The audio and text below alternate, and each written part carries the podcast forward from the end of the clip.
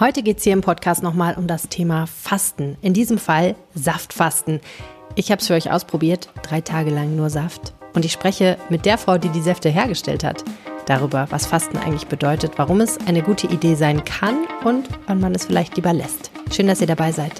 Bonn Aufwacher. News aus Bonn und der Region, NRW und dem Rest der Welt. Herzlich willkommen hier im Podcast. Mein Name ist Helene Pawlitzki und wir starten wie immer mit den Nachrichten aus Bonn. Und dort gibt es eine große Veranstaltung, die die Stadt bewegt. Noch bis zum 15. Juni tagt die Bonn Climate Conference der Vereinten Nationen. 5200 Teilnehmer in der Spitze treffen sich im World Conference Center in Bonn um gemeinsam darüber zu sprechen, wie man die nächste Weltklimakonferenz in Dubai gut vorbereitet. Und genau darüber spreche ich jetzt mit Marie Schneider vom Bonner Generalanzeiger. Herzlich willkommen im Podcast. Ja, danke schön. Vielen Dank für die Einladung. Worum geht es denn bei der Climate Conference in Bonn? Ja, also da geht es darum, die Weltklimakonferenz, die Sie ja jetzt schon erwähnt hatten, in Dubai vorzubereiten. Die wird von 30. November bis zum 12. Dezember stattfinden, also in knapp sechs Monaten. Und hier in Bonn treffen sich jetzt genau um die 5000 Delegierten und äh, Mitglieder von Nichtregierungsorganisationen, um diese Konferenz vorzubereiten. Und äh, das findet auch jedes Jahr statt. Also das findet immer vor einer Weltklimakonferenz statt. Und das ist hier in Bonn, weil hier in Bonn eben das äh, Klimareferat der Vereinten Nationen sitzt. Und deswegen hm. findet das hier in der Stadt statt. Merkt man das denn so im Stadtbild, dass so viele Gäste aus allen möglichen Ländern da sind? Ja, durchaus. Also man merkt es so ein bisschen. Man merkt es aber vor allem daran, dass ähm, drumherum auch noch Veranstaltungen stattfinden. Ähm, also zum Beispiel eine Fotoausstellung über die Auswirkungen des Klimawandels. Sowas merkt man dann. Ähm, man merkt es auch daran, dass einige Bonnerinnen und Bonner ihre Betten angeboten haben für die mhm. Delegierten. Äh, das ist vor allem ein Angebot, das sich an ähm, Klimaaktivistinnen und Aktivisten aus der ganzen Welt gerichtet hat, sowie an Mitglieder von Nichtregierungsorganisationen, die eben oft nicht das große Budget haben, um dann hier noch eine Unterkunft zu bezahlen. Die Reise ist ja häufig schon recht teuer. Mhm. Und ähm, ja, so merken das eben viele Bonnerinnen und Bonner, bekommen das mit, weil sie vielleicht auch sogar Menschen zu Hause unterbringen. Ähm, so sind zum Beispiel, also ich meine jetzt um die 170 äh, Menschen sind untergekommen bei Bonnerinnen mhm. und Bonnern und äh, es gab viele Anfragen, also ich glaube 200, aber die meisten, wie gesagt, konnten dann unterkommen. Ja. Ja. Ja, ich finde ja immer spannend, dass solche Ereignisse, die die ganze Welt betreffen, in einer Stadt stattfinden und das natürlich dann auch die Unterhaltungen, die man so in der Stadt miteinander führt, auch zum Beispiel über die vielleicht eigenen Klimaziele der Stadt Bonn, die ja durchaus ambitioniert sind, nochmal mh, hm, verändert vielleicht. Auf jeden Fall das Thema nochmal so auf die Tagesordnung ruft, denn das Blöde an diesen Klimakonferenzen, um es mal vorsichtig zu sagen, ist ja, dass wir ein bisschen auf der Stelle treten seit vielen Jahren. Ne? Es ist irgendwie klar, das 1,5 Grad Ziel, also den Versuch, die Erderwärmung eben darauf zu begrenzen, das werden wir, wenn wir so weitermachen, ganz sicherlich nicht erreichen. Und es macht aber auch nicht den Eindruck, als ob sich da wirklich viel bewegt. Also es ist wirklich ein Marathon und kein Sprint. Und ähm, die vielen Aktivistinnen und Aktivisten, die in der Stadt sind, denen gefällt das natürlich in der Regel weniger gut.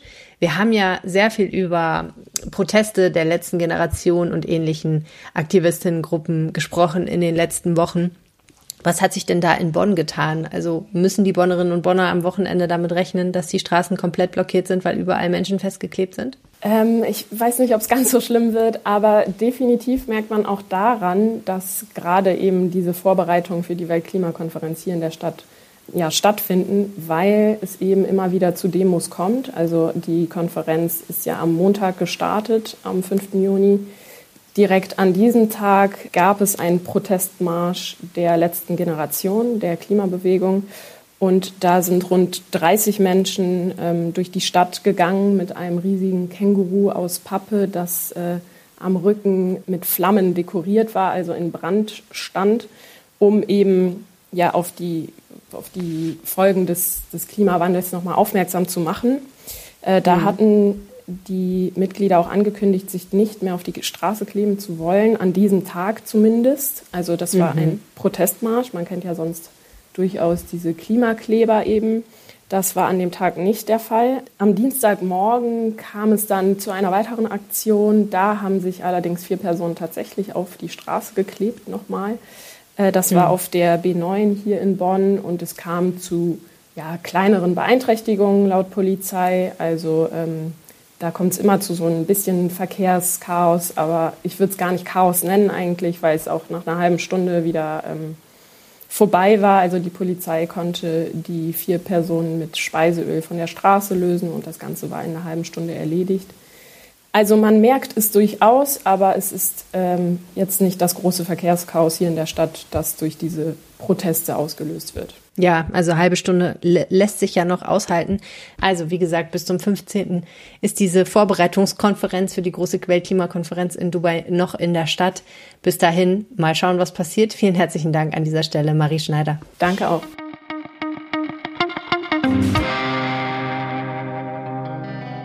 Tja, und was soll ich sagen? Ich esse gern und das Verzichten auf Essen fällt mir normalerweise echt richtig schwer. Aber ich habe schon die ein oder andere Fastenphase hinter mir, weil ich festgestellt habe, wenn es klare Regeln gibt, dass man eben nur ganz, ganz wenig essen und nur trinken sollte, dann fällt mir das doch nicht so schwer und ist meistens eine ganz gute Phase, um den eigenen Konsum mal zu hinterfragen, vielleicht auch die ein oder andere Gewohnheit mal ein bisschen loszuwerden und unter Umständen seine Ernährung ein kleines bisschen umzustellen. Hm, ich habe das bisher immer so gemacht, dass ich ähm, Fasten nach Buchinger gemacht habe, das heißt relativ wenig Kalorien, bisschen Joghurt darf man vielleicht, ähm, abends eine Fastensuppe, den Tag über ein bisschen Saft, aber die meiste Zeit einfach nur Tee und Wasser. Und das hat eigentlich auch immer ganz gut funktioniert, aber ich habe festgestellt, dass es relativ unpraktisch ist im Alltag, wenn man zum Beispiel nicht im Homeoffice ist, wenn man viele Termine an unterschiedlichen Orten hat. Man muss halt das, was man zu sich nehmen darf, immer mitschleppen. Das kann einfach sein, das kann aber auch ziemlich kompliziert sein, wenn man dann anfängt, irgendwie den Joghurt morgens abzuwiegen, in Tupperdosen abzufüllen, seine Apfelsaftration in Fläschchen abzufüllen und so weiter und so fort. Und natürlich muss auch man immer bedenken, man sollte einen, eine Möglichkeit haben, sich heißes Wasser für Tee zu besorgen, denn Tee ist wirklich unheimlich wichtig beim Fassen. Tja. Und dann habe ich gesehen, es gibt es auch anders. Man kann auch Saftfasten machen. Zum Beispiel gibt es eine Firma namens Kell Me, die schickt einem dann ein Paket voller Säfte zu. Da gibt es natürlich auch noch andere Anbieter. Tja, und das habe ich einfach mal für euch ausprobiert. Und wie das Ganze funktioniert, das hört ihr jetzt. Wollen wir doch mal gucken, was wir hier haben. Alright. Gemüsebrühe. Kräutertee. Ein Buch. Ah, der Broschüren. Sehr viel Stroh. Okay, unser Kaltfass. Und sehr viel Saft. Kelly Kale. Peter Pumpkin. Bonnie Beat. Okay, hm, alles klar.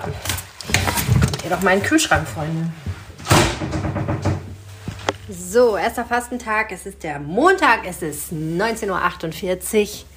Und ich muss sagen, es geht mir besser als bei den anderen Fastenkuren, die ich so gemacht habe. Da ging es mir am Ende des ersten Tages deutlich problematischer. Da war der, die Umstellung offensichtlich schwerer oder vielleicht hat die Umstellung jetzt auch noch nicht angefangen. Ähm, ich habe das Wochenende auf einem Stadtfest verbracht und äh, dementsprechend war das mit der Entlastung, naja, ehrlich gesagt überhaupt nichts. Ich habe Fett gegessen, ich habe Fleisch gegessen, ich habe Zucker gegessen, ich habe Alkohol getrunken. Alles sehr in Maßen, aber trotzdem war es da. Und äh, das Einzige, was ich wirklich geschafft habe durchzuziehen, ist relativ viel Obst und Gemüse zu essen, immerhin.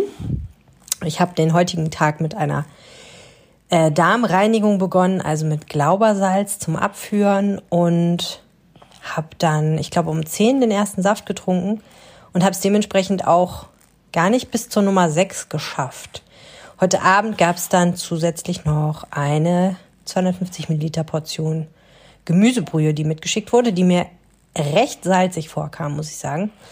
Über den Tag verteilt hatte ich immer mal wieder Hungergefühle, auch so ein bisschen Bauchweh deswegen. Aber insgesamt war das alles auszuhalten. Ich meine, es ist halt klar, man hat dann Hunger, wenn man sich nicht so ernährt, wie man sich sonst ernährt, sondern nur Saft zu sich nimmt. Aber ähm, ja, das ist ja normal. Die Säfte an sich finde ich ganz gut. Sie sind auf jeden Fall geschmacklich ähm, Sie schmecken wirklich nach dem, was draufsteht. Ne? Also man schmeckt wirklich dann, was ist da drin. Also rote Beete schmeckt man oder Karotte oder äh, eben ähm, Grünkohl oder Spinat, das schmeckt man wirklich durch oder Sellerie oder der Tomatensaft schmeckt wirklich nach Tomate, ist wirklich sehr, sehr lecker, muss man sagen. Ich bin jetzt wirklich nicht so der Fan von Gemüsesäften, aber die schmecken wirklich nach dem, was draufsteht. Es ist überall Zitronensaft drin und was ich auch ein bisschen schwierig finde oder ist vielleicht einfach ein organisatorisches Problem, ähm, dadurch, dass die kalt gelagert werden, sind die halt dann auch recht kalt, wenn man sie trinkt. Also am besten, man nimmt sie ein bisschen vorher raus. Das war mir dann doch immer ein bisschen ein Kälteschock, muss ich sagen. Aber ich bin generell niemand, der so kalte Sachen so super gerne zu sich nimmt.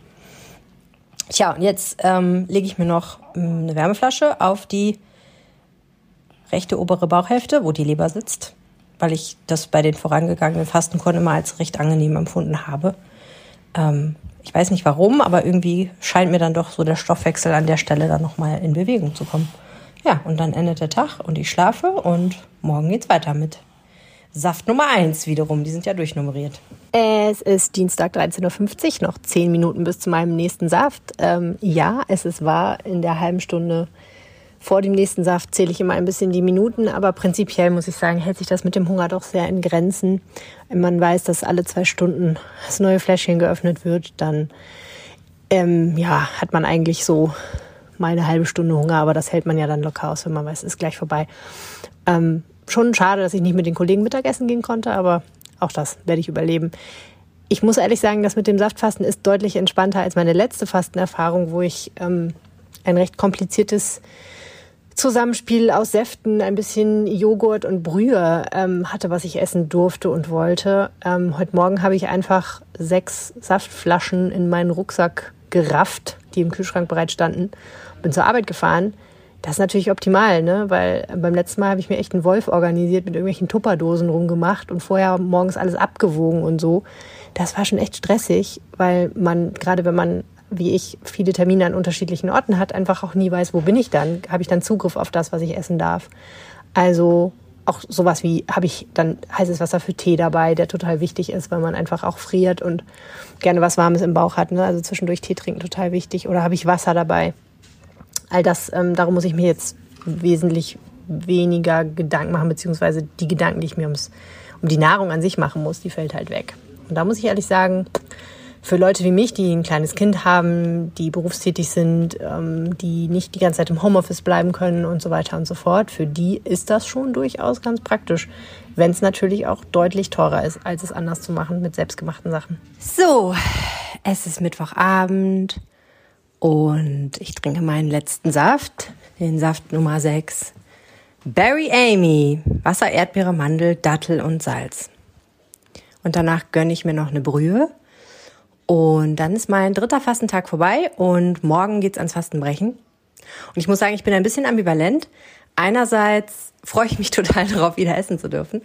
Andererseits war das eigentlich zu kurz. Also ich habe deutlich gemerkt, ähm, es ging mir gestern nicht so besonders. Es geht mir heute schon ein kleines bisschen besser. Ich denke, wenn ich weiter fasten würde, dann hätte sich mein Körper wirklich umgestellt. Aber der braucht offenbar diese drei Tage. Und jetzt breche ich das schon mehr oder weniger wieder ab. Ich meine, das ist ja nicht abbrechen, ist ja geplant. Aber da merke ich halt doch, ähm, ich sollte wahrscheinlich, wenn, dann fünf oder sieben Tage fasten, weil es mehr Sinn macht, weil der Körper offenbar diese Umstellungszeit braucht.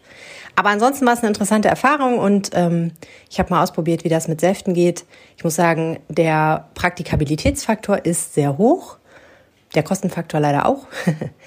Aber es ist wahrscheinlich wirklich eine gute Alternative für Menschen, die sagen, ich brauche diese Struktur und ich finde es gut, wenn die mir jemand von außen vorgibt, wenn ich ganz genau weiß, ähm, was ich sozusagen essen und trinken darf und ich muss mich um nichts kümmern. Es kommt sozusagen ein Paket nach Hause. Dann ist das in dieser Form eine super Sache. Ansonsten kann man das natürlich auch einfach machen, indem man Sachen einkauft, also auch Säfte einkauft oder Säfte selber herstellt. Nur dieses noch Nahrungsmittel präparieren, das ist wirklich ein bisschen anstrengend, wenn man auch noch fasten muss. Und jetzt bin ich verbunden mit der Frau, die mir die Säfte geschickt hat, mit denen ich gefastet habe. Annemarie Heil, herzlich willkommen im Podcast. Hallo Helene, vielen, vielen Dank. War meine erste Saftfastenerfahrung. Ähm, ich habe schon gerade ja im O-Ton erzählt, ich fand es mega praktisch. Also es war ähm, einfach für jemanden auch, der einen relativ hektischen Alltag hat mit einem kleinen Kind und einem Job, der viele verschiedene Termine an verschiedenen Orten hat, muss ich sagen, war das sehr nett, ähm, einfach alles vorbereitet zu haben. Und ich musste nur ein paar Flaschen in meinen Rucksack raffen, wenn ich morgens losgegangen bin und war den ganzen Tag versorgt. Im Vergleich zu anderen Fastenerfahrungen war das jetzt relativ kurz. aber auch trotzdem ganz gut. Ich glaube, es wäre sinnvoller gewesen, es länger zu machen, aber das hat jetzt natürlich nichts mit äh, der Fastenkur an sich zu tun. Ich würde aber ganz gerne anfangen, eigentlich damit mal darüber zu reden, wie du eigentlich zu dem Thema gekommen bist, denn das ist ja auch eine ganz spannende Geschichte. Wann hast du das erste Mal Saft gefastet? Ja, zum Saftfasten bin ich gekommen in 2014. Ich hatte damals das große Glück, ein Auslandssemester in Südafrika machen zu dürfen, in Kapstadt. Habe dort dann jemanden kennengelernt, der dort Saftfastenkuren angeboten hat. Und ich hatte mit dem Thema vorher überhaupt noch gar nichts zu tun. Ich komme zwar aus einem Lebensmittel äh, produzierenden Familie quasi, aber mit dem Thema Saft und Fasten nichts zu tun gehabt. Und ähm, durfte dann dort meine erste Erfahrung machen und mein Weg sollte eigentlich wo ganz anders hinführen beruflich. Und während diesem ersten Fasten habe ich mir irgendwie interessanterweise das erste Mal so die Frage gestellt, ach Mensch, äh, was ähm, möchte ich eigentlich so aus meinem Leben machen und ähm, habe dann für mich entschieden, dass ich eben Unternehmerin werden möchte und dieses Thema so einfach, wie ich es kennengelernt habe in Kapstadt, zugänglich zu machen für Menschen hier in Deutschland. Bis heute ist es für mich tatsächlich so, immer wenn ich faste, kommt irgendwas Psychologisches am Ende bei raus. Irgendeine neue Idee, irgendein neuer Prozess, der bei mir stattfindet. Und wenn ich nur irgendwie meinen Schrank ausmiste, bei mir ist es eben immer wieder dieses, ich fasse da neue Motivation und neuen Mut, was anzugehen. Was war denn eigentlich geplant für dich, für dein Leben? Ich wollte ursprünglich, ganz ursprünglich ins Familienunternehmen einsteigen. Das ist aber leider alles den Bach runtergegangen. Ich war ein paar Jahre auch im Familienunternehmen. was habt ihr gemacht? Wir waren im Mehl, Pasta und Backwarenbereich mhm. unterwegs. Und ich habe tatsächlich mir selber die Frage gar nie gestellt, was würde ich eigentlich beruflich machen, sondern das war immer so vorgegeben. Und äh, als dann dieses Unternehmen nicht mehr da war, stand ich erstmal so vor so diesem riesengroßen leeren Frage, boah, äh, wo bin ich jetzt eigentlich gerade und was mache ich jetzt eigentlich als nächstes? Und das Fasten hat dazu geführt, dass ich diesen Weg gefunden habe. Hm.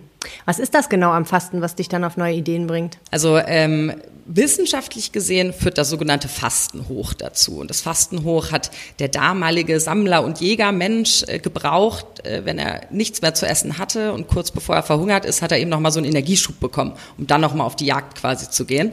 Äh, und das passiert eben einfach körperlich gesehen, also dieser Moment, wo eben diese ganze Energie sich nochmal sammelt, um dann nochmal was äh, Größeres quasi zu, zu erreichen. Also ich stelle mir vor, dass diese erste Fastenerfahrung, die dich ja dann in einem total wichtigen Punkt weitergebracht hat, nicht irgendwie nur so, oh, ich muss mal meinen Schrank aufräumen oder ähm, wo fahre ich nächstes Jahr in Urlaub hin oder ach, ich könnte mal ein neues Hobby anfangen, sondern das hat ja für dich eine berufliche, eine Karriere eigentlich äh, begründet. Ich stelle mir vor, dass das einen immer wieder beflügelt, wenn man fastet, weil man weiß, das kann dabei rauskommen. Ja, absolut. Und ich versuche auch wirklich viel meine Geschichte auch zu erzählen, auch unseren Kundinnen immer wieder zu erzählen. Also wir haben die unterschiedlichsten Gründe, warum Menschen auf uns zukommen und sagen, sie wollen fasten. Die einen haben die Zielsetzung eben gesundheitlich, also wollen danach mehr Sport machen, wollen danach einen gesünderen ähm, Lebensstil irgendwie etablieren für sich. Aber wir haben auch einige Menschen, die wirklich auf uns zukommen, die sagen so, oh, es ist so viel gerade, ich kann mich selber nicht mehr hören, alles ist total laut da draußen, ich brauche jetzt mal im Alltag quasi eine Pause. Und mhm. ich versuche dann eben immer wirklich auch meine Geschichte zu erzählen, so es kann halt alles passieren. Man kann das unglaublich toll nutzen für jede Art von Entwicklungsprozess, Sprung im Leben, Abschluss im Leben, hin zu was Neuem im Leben. Ähm, und ja, für mich ist es einfach ein total einfaches Tool, was ich einfach für mich zweimal, dreimal pro Jahr einfach verwende.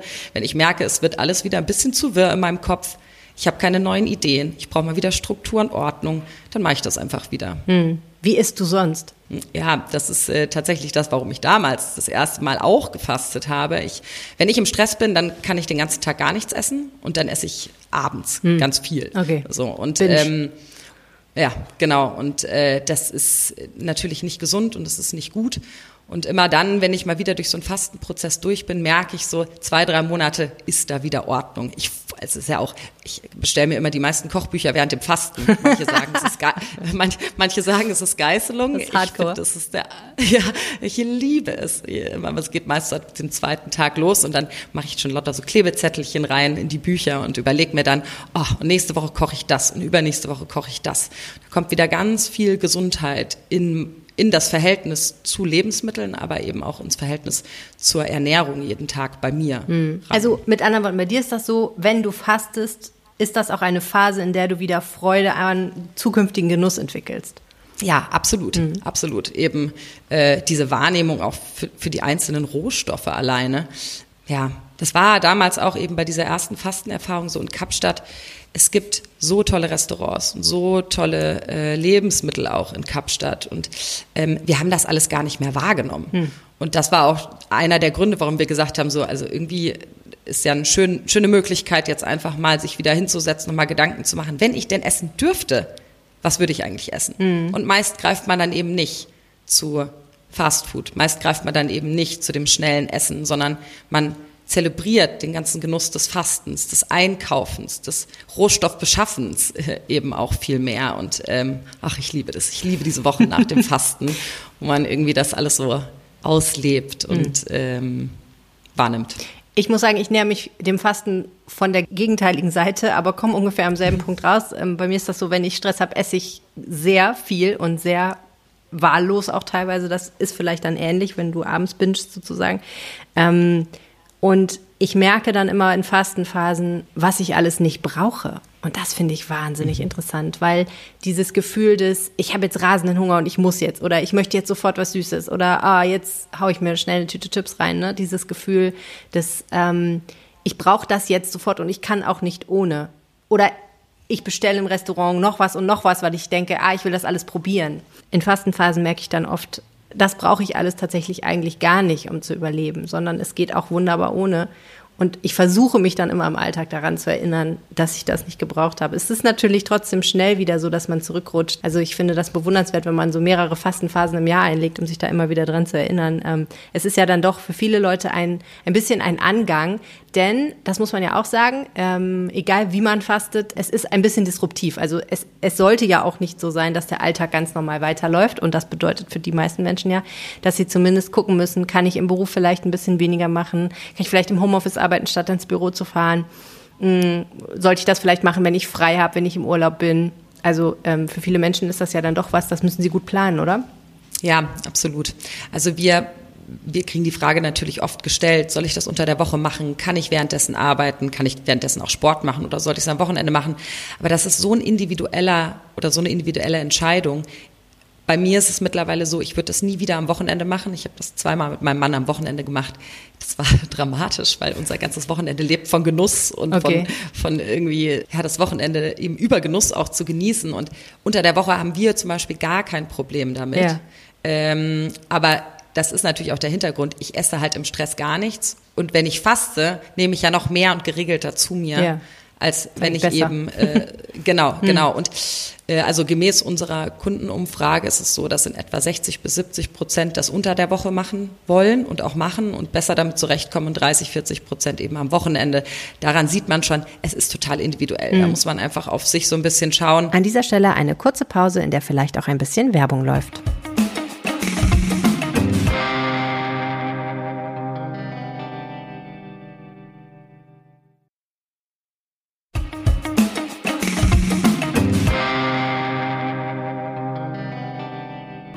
Was aber wichtig natürlich ist und was wir auch empfehlen, dass man wirklich etwas Raum schaffen sollte für sich in diesen Fastentagen, weil es kann einfach sein, dass unverhoffterweise mal Kopfschmerzen auftreten, dass man mal müder wird, hm. weniger Energie hat ähm, und da möchte man schon auch die Möglichkeit haben, sich dann auch mal eine halbe Stunde zurückziehen zu können oder mal raus an die frische Luft zu gehen oder eben all diese tollen Tipps, die wir da so haben, eben auch in Anwendung zu bringen. Ähm, genau, aber das muss man für sich selber so ein bisschen vortesten ja. und ähm, gucken, wie man selber damit zurechtkommt. Ja, ja, auf jeden Fall. Also bei mir war das tatsächlich so, ähm, ich war ganz dankbar bei verschiedenen Fastenkuren, dass die ersten Tage am Wochenende waren, ähm, weil ich mich dann, dann doch schon echt in der Umstellung nicht besonders gefühlt habe. So, also da hätte ich keinen Bock gehabt zu arbeiten. Echt nicht. Wäre ich nicht besonders leistungsfähig gewesen, so richtig. Ähm, mhm. Aber wenn man dann drin ist, finde ich, dann ist es kein Unterschied und dann kann man auch ganz normal arbeiten. Das ist wunderbar. Eigentlich geht das sogar besser, Mm, weil man dieses Gefühl des, ne, diese, diese ähm, nachmittägliche Schwere nach dem Mittagessen zum Beispiel, die fällt ja dann komplett weg. Das ist eigentlich ganz schön. Man hat auch mehr Zeit, das heißt, man kann auch ein bisschen früher vielleicht Feierabend machen, weil man ja ähm, möglicherweise nicht so lange eine Pause machen muss zum Essen. Das fand ich eigentlich ganz gut. Reden wir doch nochmal darüber, was genau im Körper passiert, wenn man fastet. Also, mhm. ähm, in jedem Fall, egal ob man Saft fastet oder eine andere Fastentechnik benutzt, läuft es ja darauf hinaus, dass man die Kalorien, die man zu sich nimmt, ganz, ganz, ganz stark reduziert. Und der Körper, wie reagiert der? Also, es gibt im Endeffekt zwei Zielsetzungen beim Fasten. Das eine ist alles das, was körperlich wirklich im Körper passiert und das andere ist eben der psychologische oder die psychologische Zielsetzung, was da passiert. Und körperlich gesehen ist es so, durch diese verringerte Kalorienzufuhr muss ja der Körper irgendwo Energie herbekommen. Das heißt, was er macht, ist, er guckt sich die Reserven im Körper an und fängt an, die aufzubrechen, aufzuarbeiten, äh, aufzubrauchen. Und ähm, das ist auch diese sogenannte Autophagie. Also 2016 wurde ja der Nobelpreis verliehen für diesen Prozess hinter dem Fasten, der sogenannten Autophagie. Das ist so der Zellerneuerungsprozess eigentlich des Körpers, mhm. der teilweise auch fälschlicherweise als Entgiftung oder Detox bezeichnet wird. Das sind ja beides Begriffe, die eben nicht wissenschaftlich sind. Ähm, und dieser Zellerneuerungsprozess, was da passiert ist, der Körper bekommt von außen nicht genug Energie, sucht sich Zellen im Körper. Der Körper ist ja schlau, der nimmt nicht die Zellen, die total tiptop fit sind, sondern er nimmt die, die schnell angreifbar quasi sind. Das heißt, er bricht die auf, setzt Energie frei, setzt gute Zellpartien mit anderen guten zusammen, scheidet die, die schlecht sind, aus. Und das ist eben wie so ein, ja, wie so ein Recycling der Zellen. Ähm, was natürlich großartig ist, äh, weil wir wollen natürlich unsere Zellen recyceln. Das ist eben das, was körperlich passiert auf der Zellebene. Dann haben wir natürlich noch, je nachdem, welches Fasten man auswählt, das Thema Darmentlastung. Äh, also der Darm hat mal ein paar Tage lang nichts zu tun. Auch das ist eben grundsätzlich positiv im Hinblick auf, dass der Körper sich mit anderen Themen auseinandersetzen kann mhm. in dieser Zeit. Also wenn der Körper den ganzen Tag mit Verdauung beschäftigt ist, kann er sich oft eben mit anderen Themen nicht zusammen äh, ähm, auseinandersetzen. Das ist eben dieser zweite körperliche äh, Effekt, genau. Und dann auf der anderen Seite eben alles, was eben psychologisch ähm, geistig quasi auch passiert. Mhm. Also dazu können wir vielleicht gleich nochmal kommen, was, genau. was psychologisch dahinter steckt. Ähm, also mega spannend eigentlich einerseits so ein, wie soll ich sagen, Selbstreinigungs-Recycling-Programm äh, des Körpers, was da angeworfen wird. Andererseits dieser riesige Muskel, den wir im Bauch haben, dieser endlos lange Muskelschlauch, der die ganze Zeit eigentlich arbeitet, jeden Tag, Tag und Nacht, der kommt zur Ruhe, was ja zu ganz interessanten Dingen führt, nämlich äh, zum Beispiel auch dazu, dass die viele Menschen frieren, wenn sie fasten und sich freuen, wenn es mhm. schön warm draußen ist, wenn sie sich in die Sonne setzen können, wenn sie eine Wärmflasche mitnehmen können ins Bett oder eine schöne heiße Suppe noch essen dürfen abends. Und Tee hilft natürlich auch ähm, wahnsinnig. Ähm, es war auch was, was wir viel besprochen haben in der ähm, Fastengruppe, die ihr ähm, äh, zur Verfügung gestellt habt bei WhatsApp. Ja, und das Ganze führt dazu, dass der Körper einerseits runterfährt, andererseits so ein Selbstreinigungsprogramm rauffährt. Welche langfristigen Folgen hat das denn? Langfristige Folgen hat es, dass im Endeffekt zum einen natürlich direkt nach dem Fasten der Körper erstmal mit etwas weniger natürlich auch zurechtkommt. Das heißt, auch hier, Fasten ist ja nicht gleich Diät. Also ganz klar nicht gleich Diät. Ein Fasten, egal ob ich das fünf Tage, sieben Tage, drei Tage mache, die Zielsetzung ist nicht abnehmen. Mhm. Was ich natürlich aber machen kann, ist die Möglichkeit zu sagen, ich stelle danach meine Ernährung um, ich ernähre mich danach gesünder. Und das ist natürlich ein super Einstieg. Das mhm. heißt, erstmal danach direkt braucht der Körper natürlich weniger, kann das natürlich super nutzen, danach auch meine Ernährung umzustellen quasi. Ähm, auf der anderen Seite, der Zellerneuerungs- oder ja, auf also ja, Zellerneuerungsprozess, der endet natürlich mit der Autophagie oder mit dem Autophagieprozess aber kann natürlich durch regelmäßiges Fasten auch immer wieder angeworfen werden und auch leichter angeworfen werden quasi, wenn mhm. es eben immer diese Wellenbewegung sozusagen hat. Machst du auch Intervallfasten? Nee, ich mache kein Intervallfasten, aber das liegt einfach bei mir daran, es ist ja auch einfach eine sogenannte Ernährungsform, das Thema Intervallfasten. Wie ich es ja auch schon eingangs gesagt hatte, bei mir ist ja eher das Problem, dass ich nichts esse den ganzen Tag äh, und dann am Abend esse und somit passt das Intervallfasten bei mir einfach hm, nicht so richtig. Du machst das eh schon. Für andere, genau, ja, theoretisch schon. Und da ist es aber eben kein unbedingt so guter Effekt, sondern ähm, ich möchte eher mehr Regelmäßigkeit und gesunde Regelmäßigkeit und Ausgewogenheit mhm. ernährungsseitig in meinem Leben.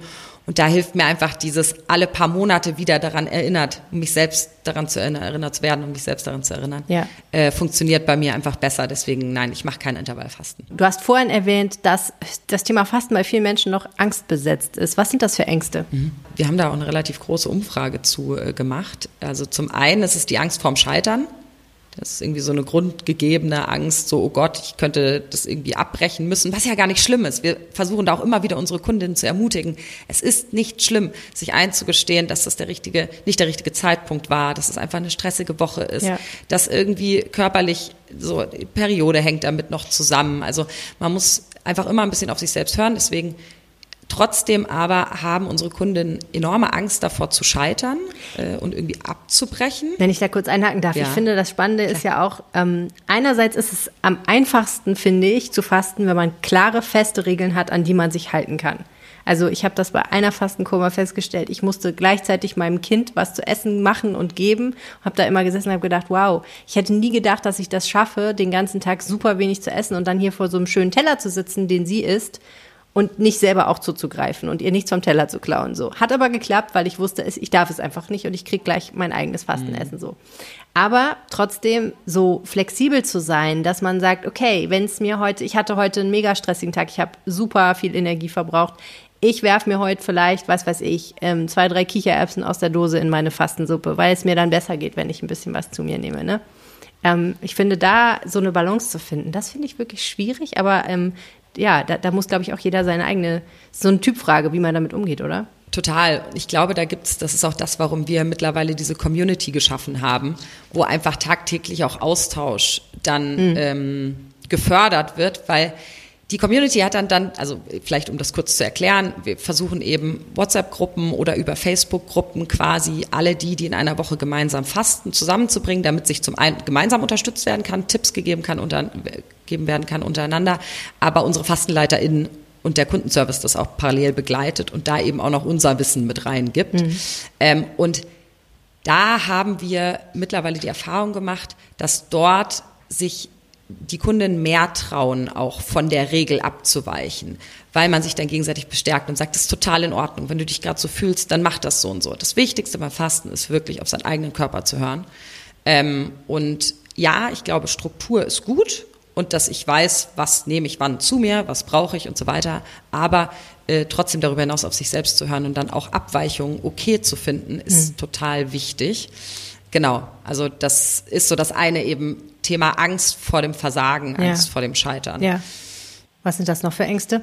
Dann äh, die zweite große Angst, die immer wieder genannt wird, äh, ist äh, das ganze Thema, wie kriege ich es in meinen Alltag eingebaut? Also so Angst davor, zu viel Hunger zu haben, nicht leistungsfähig zu sein, nicht genug Energie zu haben. Also das ist so diese Gruppe, bin ich auch gerade schon kurz drauf eingegangen, aber ähm, auch hier wieder auf sich selbst hören, Raum schaffen, aber es geht auch im Alltag. Manche können das nicht und stellen das auch fest, die brechen dann womöglich auch ab, aber bei den meisten funktioniert es, aber trotzdem muss man natürlich im Hinterkopf behalten, etwas Raum für sich selbst auch mal irgendwie äh, einen Spaziergang draußen in der Natur machen zu können. Ja. So, das darf schon sein. Ja, ich muss gerade lachen, weil ähm, das ist genauso der Punkt. Ne? Ähm, auch die psychologischen Effekte, dieses zur Ruhe kommen, auch mal meditieren. Ähm, ich gucke mir das immer gerne von außen an und denke mir, ja, das wäre super nice. Aber als die Frage aufkam in der fasten WhatsApp-Gruppe, was macht ihr denn mit der gewonnenen Zeit, wenn ihr nicht einkaufen, kochen und essen müsst, äh, habe ich gesagt, ich koche für meine Tochter.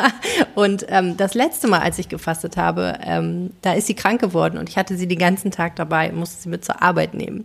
Und das war wirklich echt einfach, es ist so schon Horror, aber es war dann halt nochmal extra, weil ich gedacht habe, so jetzt muss ich aber auch noch meinen ganzen Fastenkram irgendwie da im Kopf haben und wissen, wann ich was. Und man ist dann ja auch ziemlich, muss man sagen, so an so einem Zeitplan. Ne, man versucht ja wirklich dann um zwölf auch wirklich dann das zu essen, was man essen darf, das wenige. Und äh, ja, da habe ich so gedacht, ja, es wäre irgendwie total nett, wenn ich mich jetzt hier mal so eine halbe Stunde in den Wald setzen dürfte und ähm, schön meditieren könnte. Aber ja, sorry, ist leider nicht so. Aber ich freue mich für alle, die es können. und ähm, ich freue mich auch auf die Zeit, wo ich es wieder kann. Aber dieses Gefühl von, kann ich es in meinen Alltag integrieren? Ja, du hast völlig recht, es kommt halt sehr auf den Alltag an. Ne? Ja, total. Absolut. Und manchmal, also was ich ich habe ich hab eine, ähnliche Situation bei mir. Ich habe jetzt gerade eine Tochter, die ist dieses, diese Woche ein Jahr alt geworden. Oh, guck. Und, ähm, ja, und jetzt beim ähm, letzten oder ersten Fasten nach Stillen und Schwangerschaft ähm, war es eben auch so, dass halt das natürlich ein ganz anderes Setup war als früher. Äh, ich parallel aber auch noch arbeite und da halt nicht so unbedingt so wahnsinnig viel Raum dafür war, jetzt irgendwie ewige Spaziergänge zu machen. Was ich aber schon gemacht habe, ist einfach mir zwischenzeitlich mal Zeit zu nehmen, mal tief durchzuatmen, mhm. mich einfach mal kurz hinzunehmen, mhm. hinzusetzen, das auf mich wirken zu lassen. Bei mir ist tatsächlich dieses Thema mit den Kochbüchern, das ist für mich so ein bisschen Meditation dazwischen, dass ich dann da so durchblättere. Ähm, es gibt ja die unterschiedlichsten Wege da, ja, auch nur sich mal kurz zehn, zehn Sekunden Zeit zu nehmen. Ja, oder einfach auch eine lange heiße Dusche, ist auch schon ganz toll. Ja, ja, absolut. Badewanne. Oh, ich liebe Badewanne äh, während dem Fasten. Ja. Das ist auch immer schön. Ja, das stimmt. Okay, also die, das sind so die Ängste, mit denen die Leute da rangehen. Und ähm, genau. im Endeffekt geht es ja einfach um ein Reset des Körpers und ein Reset des Geistes. Wie du gesagt hast, man kann auf gute neue Ideen kommen, wenn man fastet. Was ich immer noch eigentlich ein bisschen absurd finde auf so eine Weise, ist, dass wir überhaupt sowas organisieren müssen, damit wir wieder in eine Situation kommen, wo wir uns nicht vollstopfen. Also, weil du hast ja vorhin gesagt, ähm, der Steinzeitmensch der kurz vorm Verhungern steht und dann noch einen Energieboost kriegt, damit er vielleicht doch nochmal auf eine gute Idee kommt, wie er ähm, das nächste Mammut findet, sozusagen. Jetzt mal ganz ähm, plakativ gesagt. Das ist ja eigentlich eine Mangelsituation, eine furchtbare Situation für den Körper. Den, deswegen ist ja auch die Umstellung oft ein bisschen schwierig, weil der Körper sich aktiv dagegen wehrt und sagt, nein, nein, nein, nein, nein, ich will hier weiter die gute Energie haben, die mich, mir die ganze Zeit in leicht verdaulichen Kohlehydraten liefert, sozusagen. Und gleichzeitig ist das natürlich auch, finde ich, ein bisschen schizophren, weil wir auch in einer Welt leben, in der es Hunger gibt. Und wir müssen den Hunger künstlich herstellen, damit wir zu guten Erkenntnissen kommen und unserem Körper mal was Gutes tun. Das ist so absurd eigentlich. Ne? Denkst du darüber manchmal nach? Absolut. Wir beschäftigen uns natürlich auch viel mit dem ganzen Thema Hunger auf der einen Seite in der Welt, aber was natürlich bei uns noch mal viel näher ist, ist das ganze Thema Essstörungen mm. und ähm, wie man damit eben auch umgeht sozusagen, weil auf der einen Seite ja, promoten wir, sage ich jetzt mal, esst über einen gewissen Zeitraum weniger. Auf der anderen Seite muss man aber natürlich auch aufpassen, ab wann wird es eben ungesund und so. Für wen ist es vielleicht auch ungesund? Mhm. Und da versuchen wir schon auch viel Aufklärung tatsächlich zu betreiben, dass man eben sich bewusst ist darüber, wenn ich denn gesundheitliche Probleme habe in dem einen oder anderen Bereich, dass ich wirklich eben auch mich ärztlich betreuen lassen muss mhm. zum Thema Fasten. Ähm, es gibt natürlich aber auch viele Menschen, die irgendwie äh, gesundheitliche Themen überwunden haben durch das Fasten mhm. oder wo das eben auch Mittel zum Zweck sozusagen ist. Ähm, ja, also ganz grundsätzlich versuchen wir viel aufzuklären. Ich glaube, das ist eine der Probleme des menschlichen, des modernen Lebens, das man nur ganz, ganz schwer auflösen kann im Endeffekt. Ne? Also ja. es ist ja auch Whataboutism, wenn man sagt, ähm, ich, ich faste nicht, weil andere Leute hungern, das ist ja Quatsch, sondern man muss natürlich das machen, was ähm, in, in der eigenen Lebenssituation funktioniert, was einen ja nicht davon abhält, gleichzeitig sich politisch zu engagieren oder ähnliche Dinge zu machen. Aber es ist ein genau. interessanter Punkt, was also du ansprichst mit den Essstörungen, ähm, denn das ist ja sicherlich was, ähm, Fasten wird einem nicht äh, helfen an der Stelle, wenn man schon ähm, also wenn das Essverhalten krankhaft gestört ist, dann wird das Fasten ja einem sicherlich nicht weiterhelfen, oder? Ähm, genau, also das ist auch nicht zu 100 Prozent so beantwortbar, weil es gibt schon auch viele Menschen, die eben von einer Essstörung wieder in die Gesundheit gefunden haben und auch regelmäßig für sich fasten, um eben immer wieder dieses Gefühl zum eigenen Körper hin wiederzufinden. Mhm. Also wir kennen davon einige Geschichten, aber was wir ja machen als KLMI ist wirklich präventives Heilfasten. Das heißt